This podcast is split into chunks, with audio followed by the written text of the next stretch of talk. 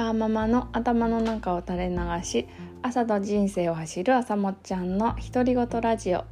はい皆様いかがお過ごしでしょうか？はい、なかなかこう外に出かけられない日々が、えー、続いております。ねなんかまあちょっとやっぱ暗くなりがちなのとこうなんですかね。まあちょっと生活が単調になりがちというかうんなんだろう。やっぱ土日のアクセントじゃないですけど土日になんかちょっといつもと違う場所に行くっていうのがなんかそれだけですごくこう幸せなことだったんだなとあの考えさせられる、えー、ここ最近です。はい。えーと、しかもちょっと今日は雨も降っていて、えーと、そうですね、まあ、保育園はまあ休みにはなってないんですけれどもあの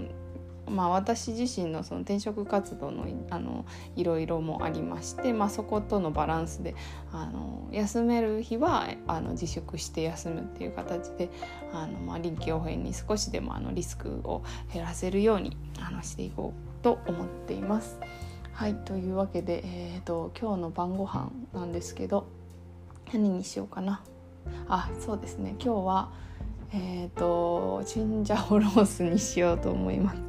なんかこれ録音する日に限って結構やっぱりチンジャオロースの時が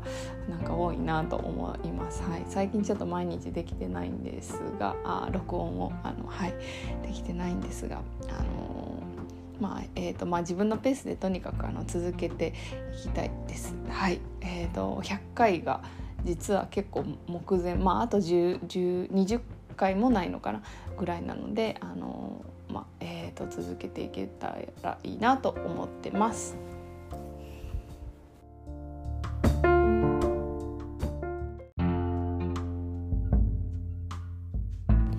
はい、今日は、えーと、お手伝いと,、えーと、家事についてあのお話ししようと思ってます。はいえーとですね、お手伝いって皆さんお子さんにこうさせてたりしますでしょうか？はい。えーと、私はあのお手伝いについてあの考えた時になんかどうしてもこう自分自身があのどういうふうにあのこう生活に必要な能力、まあ、料理とか洗濯とかあの掃除とかあの、まあ、家事についてのあの能力をどうやってつけてきたかなっていうことをあのどうしてもこう思い出すんですけれどもというのが、えーと、私自身は結構あのなんだろう男尊女卑じゃないですけどの考えがあの結構強い家であの、まあ、お手伝いというよりは、まあ、女の子だったらこれはできて当たり前みたいな感じで、まあ、料理とかあの洗濯とかあの掃除とかをあの結構させられてきたなっていうあの記憶があります。まあ、結果論として今あのなんかなんかなんだろう自分で言うのもなんなんですけど多分家事とかの家事の能力はあのできる方だとは思ってるので、まあ、それはそれで良かったんですけれどもあのなんか子供にはなんかそういう気持ちでなんかお手伝いお手伝いというか、まあ、家事を家でしてほしくないなというふうに思っていて、まあ、どういうふうに、あのそういうこう家の、まあ、家事的なことを、まあ、手伝ってもらうか、あの少しずつ学んでいってもらおうかなということをあの考えたりしています。まあ、そもそもあのお手伝いっていう、まあ、言い方がなんかまあそれが正しいのかなって思うところもあってあのお手なんだろうその料理とか、まあ、ご飯の準備することとかそれはこう一緒に生活していく上でみんなが必要なことなのであの手伝うっていう感覚ではなくて、まあ、自分も主体的にやるっていうあの気持ちでやってほしいんですが、まあ、まあ保育園とかでもこうお手伝いさんっていう言い方でこう結構あの食事の配膳とかもあの実際にやってるみたいなのでまあ変にまあ、あの混乱させなくてもいいのかなと思って、まあ、今はあのお手伝いっていう言葉を使ってます。ですけど、まあ、小学生とかになってきたら、まあ、お手伝いっていうよりは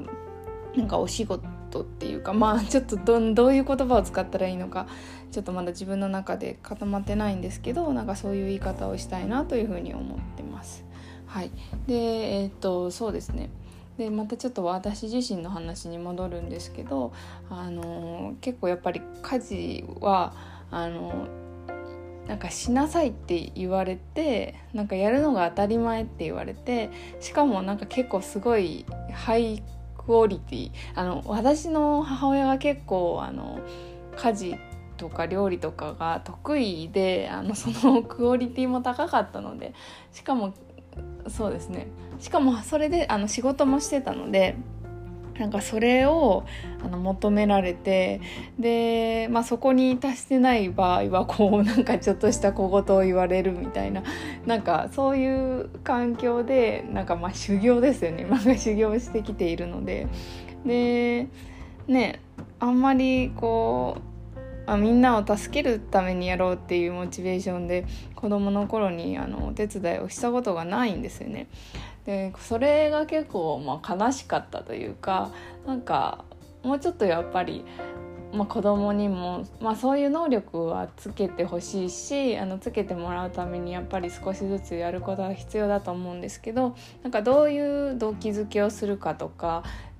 なんかそれは、えっと、私が子どもの頃に体験したこともあるのであのそれとはちょっと全く違う方法であのやってもらえたらいいなというふうに思ってます。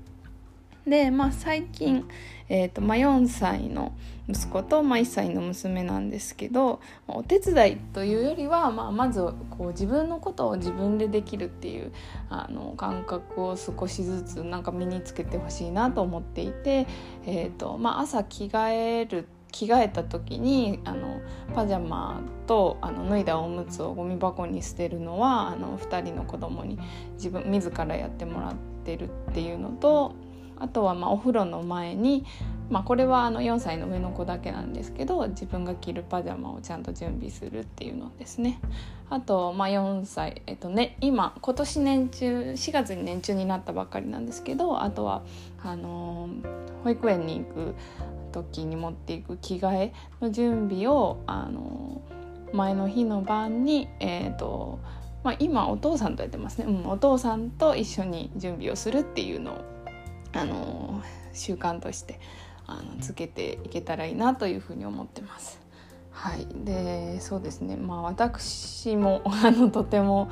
なんかなんだろうずっとこうやらされ感覚でやってた家事をこう淡々と粛々とあの嫌だなって思わずにあのできるようになったのってなんか結構ここ最近だなというふうに思っててあの、まあ、最近まではずっとあやらなきゃいけないからやるみたいなあのモチベーションで結構やってたんですけどで、まあ、もちろんあの本当やらなきゃいけないからやるのはそうなんですけどやっぱりその先のなんだろうあの快適な生活とかあの自分のなりたい姿とかあのそこをあのこういう日常のことでもあの想像できるようになるとあのなんかちょっと人生変わるなというふうに最近思ってます。はいというわけで今日はちょっとお手伝いと家事と、えー、そうですね私自身が、えーと、どう家事能力をあのつけさせられてきたのかということについてお話しさせていただきました。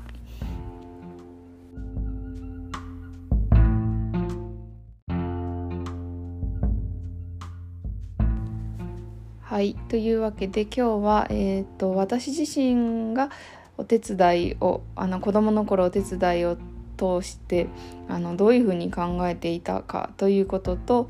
えーとまあ、子供にあのその生活の基本的な能力についてなんかどういうふうに考えてこうどういうふうにあの身につけていっ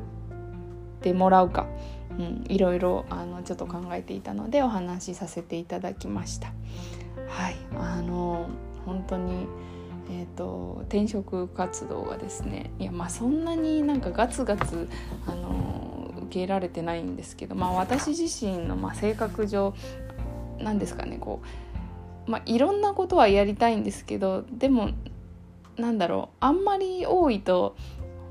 なんかもう本当にてんやわんやになってしまうんでそんなにいっぱい一気にはあ面接とか受けられなくてというか、まあ、あのこの状態なのであの結構面接というか、まあ、その採用活動自体もなんかあんまりこう早くないあの企業も多いみたいで。でえっと、なんか書類選考とかも結構時間がかかったりしているなというあの印象があります。はい、というわけで、えーと、本当に、えー、とにかく体に気をつけたいですね。あの私はあのすごくあの体を最近鍛えていて、えーとまあ、体をこう鍛えているうちにちょっといろいろ妄想が膨らんできていて、あのまあ、これから暖かくなるのであの、まあ、2ヶ月あのランニング朝ランニングが続いたらちょっとご褒 早いかなご褒美。ご褒美にあのちょっとかわかわいいというか、まあ、素敵なウェアを買いたいなと思っているんですけどあのなんだろう。あのいやまだまだ2ヶ月じゃなんかそのレベルのものは着れないと思うんですけどあのなんかちょっとお腹出して走る感じのなんかやつもこう着られる体になるっていうのを今結構あのちょっと目標として持ってます。うん、なだろうこの目標は明確なのかどうなのか分かんないんですけど、まあ、着れれば着着て走れればその目標は達成されたことになるのかな。うんまあ、ちょっともうちょっといろいろ吟味してあこれが欲しいっていうのを、まあ、探して、まあ、そこに向かって頑張るのもいいかなとあの思ってきています。はいまあ、でもあの、まあ、そうですね走るのもなんですけど結構なんかプランクも同時にやってて、まあ、ヨガもやってて、まあ、ヨガでこう柔軟性もあの高めながらあの筋肉もトレーニングしてっていうのがなんか結構いい循環になってるのかなと思います。なんかこうついついなんかランニングだけめちゃくちゃ頑張るとかにあのなりがちなのかなとは思うんですけど、うん、なんかこういろいろちょっとずつやってみるっていうのもなんかこうハードルやるハードルが下がっていいなとはいなんとなく思ってます。というわけで皆さんも、えーとまあ、いろいろあのアプリとか動画とかもあるので是非体を鍛えてみてください。というわけでよければまた聞いてください。バイバーイ